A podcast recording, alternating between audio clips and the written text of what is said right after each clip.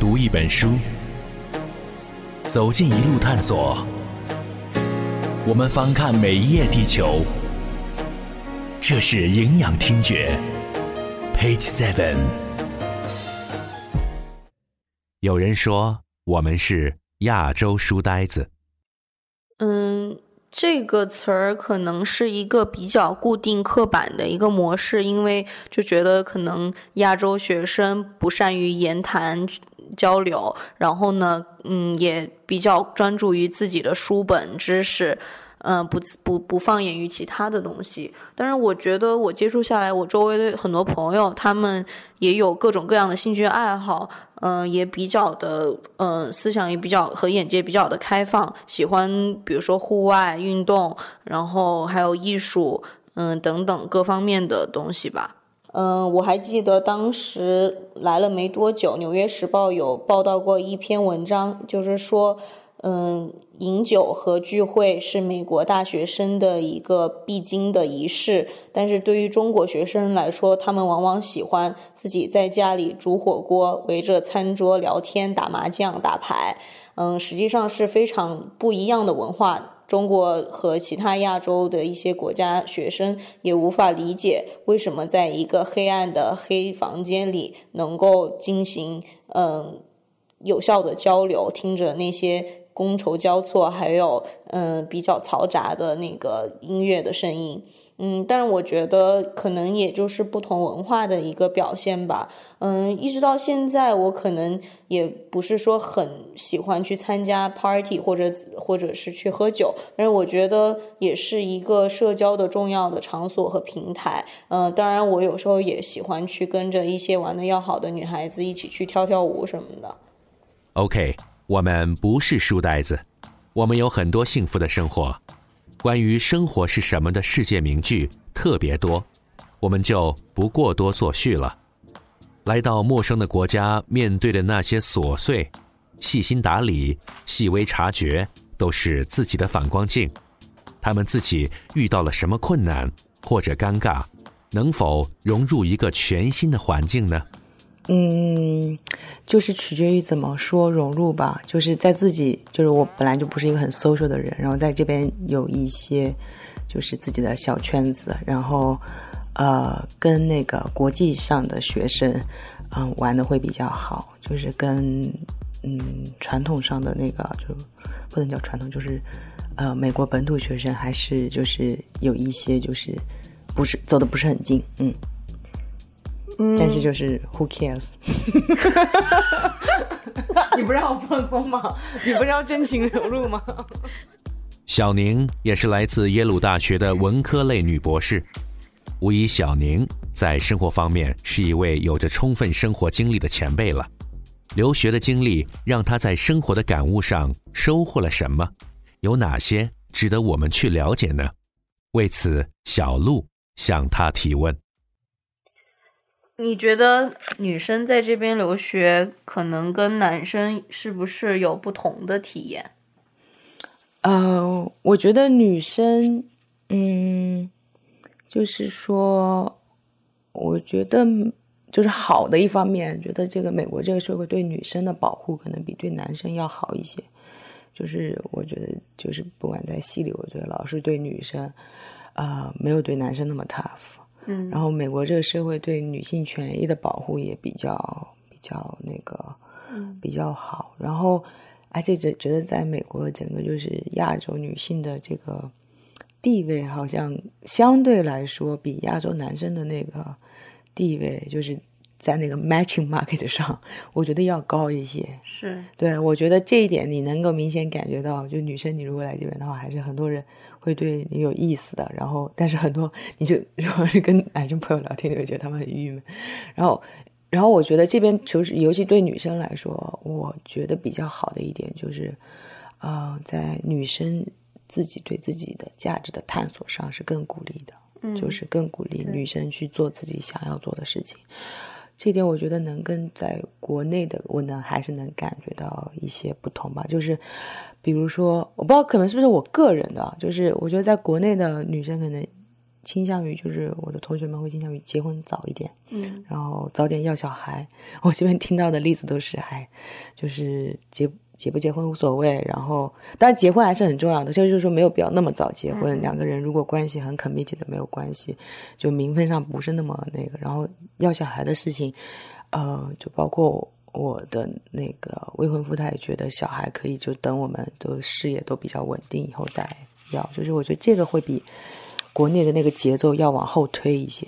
然后这个是我觉得，因为还是比较，就是这边会给一个很大的空间，相对于国内来说，让女生去发展自己的个人价值。嗯，然后这个是我觉得对留学生活来说，对女生一个比较 valuable 的地方。嗯对，当然就是说，另外一方面，你就是嗯，机会多了，你就是当然就是压力也会大一些，就是你可能会处在这种两难的境地，到底是呃继续去 pursue 这个家庭还是事业之间的选择，就会比较困难。就是而且就是有也有一些研究证明，就是女很多女生是不能够同时汉都拥有事业和家庭的，就比他们就是只拥有一个来说更生活的压力更大、更痛苦。所以这个也是一个我觉得以后可以嗯讨论的问题。嗯，你觉得留学这几年当中收获最大的是什么？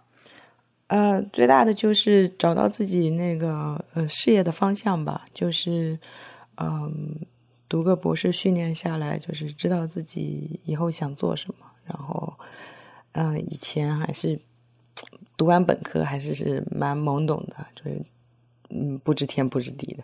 现在至少知道就是呃哪个 profession 的圈子是自己想要进的，然后嗯就是发展了一些基本的技能吧。对，就是这样。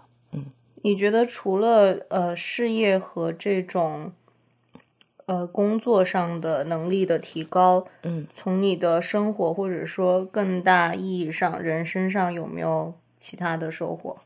嗯，最大的收获就是啊、就是我觉得就不是说出国带来的吧，就是成长带来的吧，就是嗯你会意识到很多东西是不用去那么在乎的，就成熟一些，处理事情没有以前那么急躁。对，但是我觉得这个出不出国应该都会有这方面的成长，是年龄增加的。嗯，出国，嗯，对你说，出国倒是没有说什么特别在这方面有一个呃，就是不一样的成长。我觉得，嗯那你觉得就是嗯，在这边的生活有没有增长你的一些眼界？因为虽然成长可能嗯都会有一些收获，不管在哪里，但是可能在美国这几年的生活和在国内的生活会有一些不一样吧。嗯，对，就是就这边的政治经济体制都不一样，然后有的时候觉得，嗯，观察他们这边的社会还挺有意思的，就是他们的就是很多政治活动，很多的经济活动，嗯，经济活动我们都有参与，然后，嗯，这个就是跟国内的情况完全不太一样吧。对，对，但是就是我觉得在哪都是过日子，就是要普的一个 summary 的话，对，嗯，那你觉得，嗯，这几年在美国，嗯，有没有给你带来一些更青春或者更有活力的一些体验？嗯，你是说如跟如果在国内比吗？还是嗯，或者是就是总笼统的，嗯笼统的更青春、更有活力的一面？嗯，我觉得最大的更青春、更有活力的一面就是美国人这边的人，我觉得挺敢想的。